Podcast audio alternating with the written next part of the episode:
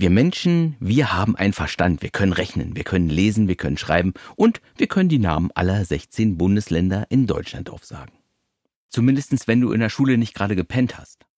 Nun sollte man denken, dass wir unseren Verstand auch super dazu nutzen können, um unser Leben zu gestalten. Also um uns vielleicht coole, erfüllende Ziele auszudenken, um einen Plan zu machen, um diese Ziele zu erreichen, also diesen Plan dann in unseren Alltag einzubauen. Und bumm, sind wir ein Stück glücklicher.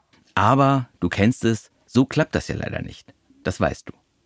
Und woran liegt das jetzt? Ja, das erfährst du heute.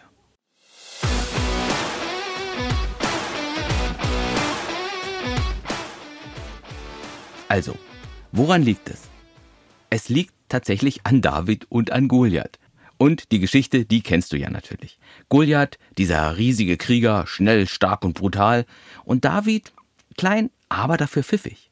Muskelkraft und Geschwindigkeit gegen Verstand. Und das Problem ist, dass du in deinem Kopf auch ein David und ein Goliath hast. Du hast auf der einen Seite deine ganzen automatischen Muster, deine Ängste, deine Gewohnheiten, deine Glaubenssätze und deine Impulse. Nennen wir diesen Teil mal dein Unbewusstes. Das ist dein Goliath. Groß, stark und manchmal, hm, nicht besonders klug. Und das merkst du dann daran, dass du manchmal Dinge tust, die eigentlich nicht gut für dich sind. Und auf der anderen Seite, da haben wir deinen Verstand, deinen David. Und dein Verstand, der weiß, was gut und richtig für dich ist. Zum Beispiel regelmäßig Sport machen, Geld für schlechte Zeiten zurücklegen, deine Freundschaften pflegen. Und dein Verstand, der erkennt auch, wann deine Impulse dich in die falsche Richtung führen. Dein Verstand, der sagt, hey, mach jetzt lieber deine Steuererklärung, dann hast du es hinter dir. Und dann kommt Goliath. Wumms wisch deinen klugen Gedanken beiseite und mach den Fernseher an. Hm. Dein Verstand, der erkennt auch, hui, äh, was ich da denke und glaube, das ist ja ziemlich seltsam und unrealistisch. Da glaube ich ja Dinge, mit denen ich mir selbst schade. Zum Beispiel sowas wie, ich muss es den anderen recht machen, sonst lehnt man mich ab, sonst kann mich keiner mehr leiden. Und dein Verstand, der sagt, hey, das ist doch nur ein Glaubenssatz, das ist doch gar nicht die Realität. Aber dein Unbewusstes, ist da anderer Meinung. Und das nächste Mal stehst du dann wieder nicht für dich ein. Du versuchst es den anderen dann wieder recht zu machen, weil dein Glaubenssatz Teil deiner unbewussten Kräfte ist und weil dein Glaubenssatz stärker ist als dein Verstand. David und Goliath. In der Geschichte, da gewinnt David, indem er seinen Verstand nicht nur mit sich herumschleppt, sondern ihn auch benutzt. Und in unserem Kopf, da gewinnt leider meistens Goliath, weil er mehr Kraft, weil er mehr Macht und weil er einfach mehr Wumms hat. Und das liegt daran, dass wir uns nicht eingestehen wollen, dass unser Unbewusstes stärker ist als unser Verstand.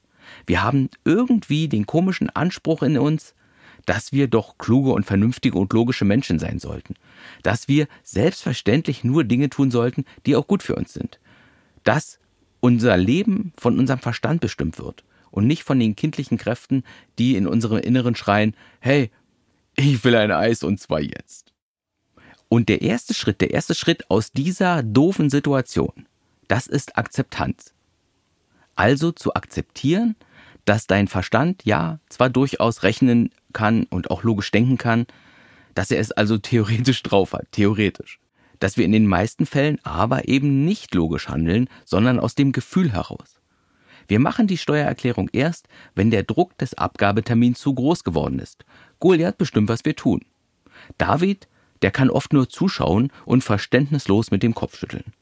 Und das zu erkennen, dass wir so ticken, das ist der erste Schritt, also das zu akzeptieren. Dir zuzugestehen, ja, leider ist mein Leben nicht das Produkt meines Verstands, sondern meiner Gefühlsmuster, meiner Impulse, meiner Ängste. Denn erst wenn du das akzeptiert hast, dann verstehst du die Wirkmechanismen in deinem Leben wirklich.